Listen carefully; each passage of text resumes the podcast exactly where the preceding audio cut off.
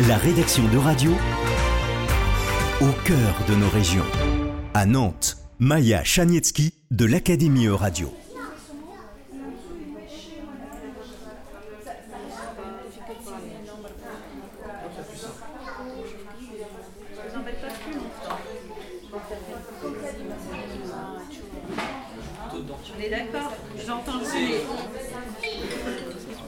Le deuxième étage de la manufacture de tabac à Nantes, un lieu qui accueille normalement des associations et des expositions, est devenu un espace d'accueil pour des réfugiés ukrainiens. Maintenant, c'est un espace rempli d'affiches qui annoncent de l'aide en français et en ukrainien. Plusieurs associations se sont mobilisées pour y travailler et aider les gens qui viennent d'arriver à Nantes.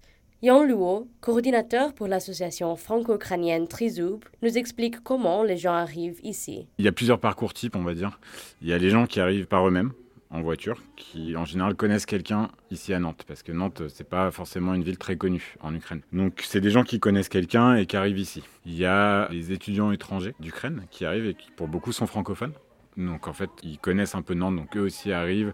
En général, c'est plutôt par train, parce que c'est pas forcément des gens qui avaient des voitures ou autres en Ukraine. Il y a les gens qui arrivent effectivement via les transports publics, donc les gares. Il y a euh, des gens qui sont ramenés aussi en bus par certains convois. Et après, alors je sais que ça a commencé à être organisé de Strasbourg et de Paris, des envois avec des ressortissants qui sont arrivés ici parce que justement Paris et certaines villes de l'Est commencent à être aussi saturées en termes de, de capacité d'accueil. Il y a plein de parcours différents, ils sont tous euh, très difficiles quoi qu'il arrive, qu'on soit ukrainien, qu'on soit étudiant étranger d'Ukraine. Voilà, tout ça c'est des parcours un peu spécifiques et qui sont tous un peu touchants quand même quoi qu'il arrive. Ces trajets peuvent apporter plusieurs enjeux, ainsi qu'à l'arrivée en France elle-même.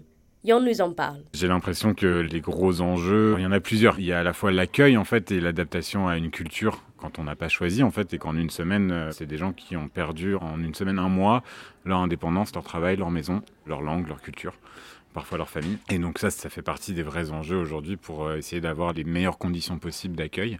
Il y a l'enjeu du logement, parce qu'il va falloir trouver des logements de façon temporaire, et en fait on ne sait pas pour combien de temps, pour toutes ces personnes qui arrivent aujourd'hui en France et en Europe. Et puis après, il y a l'accompagnement et la facilitation justement dans les démarches administratives, dans l'arrivée et la compréhension de la culture française. Et il y a aussi la création de liens communautaires pour qu'en fait ces gens ne se retrouvent pas isolés et qu'ils puissent rester aussi à la fois en intégration avec les Français, mais aussi qu'ils puissent se retrouver entre Ukrainiens pour pouvoir construire quelque chose ici.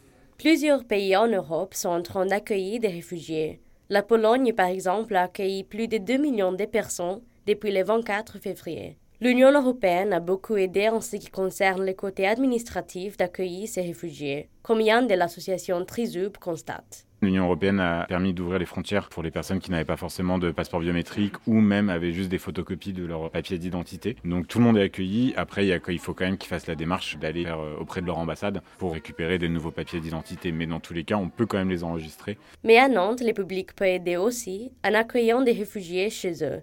Yann dévoile comment ces programmes des familles d'accueil se déroulent à Nantes. Les familles d'accueil, c'est quelque chose d'un peu sensible. Il faut que les gens qui souhaitent héberger des Ukrainiens puissent s'enregistrer directement. Il y a un site du gouvernement sur Je m'engage pour l'Ukraine et dans ce cas-là, les gens peuvent proposer leur logement et des places d'hébergement.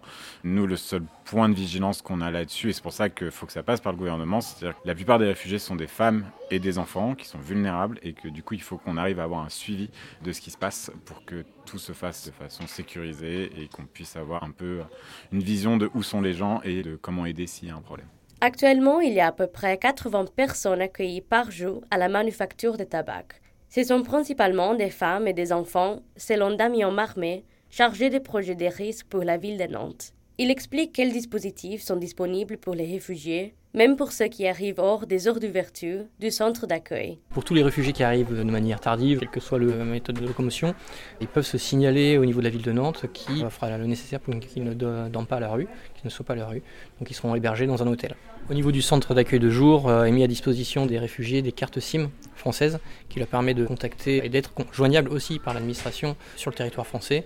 Et euh, localement aussi, on a mis à disposition des ordinateurs euh, de manière à ce qu'ils puissent se connecter à Internet. Karina est coordinatrice de l'association Trizoub. Vu qu'elle parle cinq langues, dont l'ukrainien, elle est sur place à la manufacture des tabacs pour travailler comme interprète et coordonner les gens. Elle témoigne de l'importance des interprètes dans des situations de crise. Je pense que le rôle d'interprète est vraiment essentiel aujourd'hui parce qu'on a toujours la barrière de la langue en fait sur plusieurs sujets ou plusieurs niveaux. Et du coup, c'est aux interprètes en fait de traduire pour les gens à l'accueil, pour euh, tout ce qui est les rendez-vous du service social, euh, les rendez-vous médicaux, l'accompagnement administratif ou encore l'accompagnement dans les hôpitaux. Karina nous explique comment un jour typique à l'accueil se déroule. Et quel est son rôle? On a quand même deux présences médicales sur site. Et du coup, quand on parle des jours avec la présence médicale, c'est très très chargé. Mais d'habitude, on arrive vers 10 heures. On fait un débrief pour les équipes. Il y a des gens qui arrivent. Et habituellement, soit ce sont des gens qui ont besoin d'hébergement d'urgence. Du coup, ils patientent un peu pour avoir la réponse. Soit ce sont des gens qui demandent comment faire pour le transport, qui, qui se trouvent en fait un peu coincés car ils ne savent pas trop le code culturel. Ils savent pas comment s'orienter dans la ville. Et c'est pour ça, en fait, qu'on est là. À partir du moment où les réfugiés s'enregistrent à la préfecture, il y a un délai d'une semaine et demie à trois semaines, en fonction des cas, pour avoir l'obtention de la protection temporaire. Cependant, la mise en abri est immédiate. Cette mobilisation à Nantes et partout en Europe s'est mise en place au regard du déplacement de plus de 10 millions d'Ukrainiens. Pour le moment, on ne sait pas combien d'autres seront déplacés, tandis que la guerre au pays continue.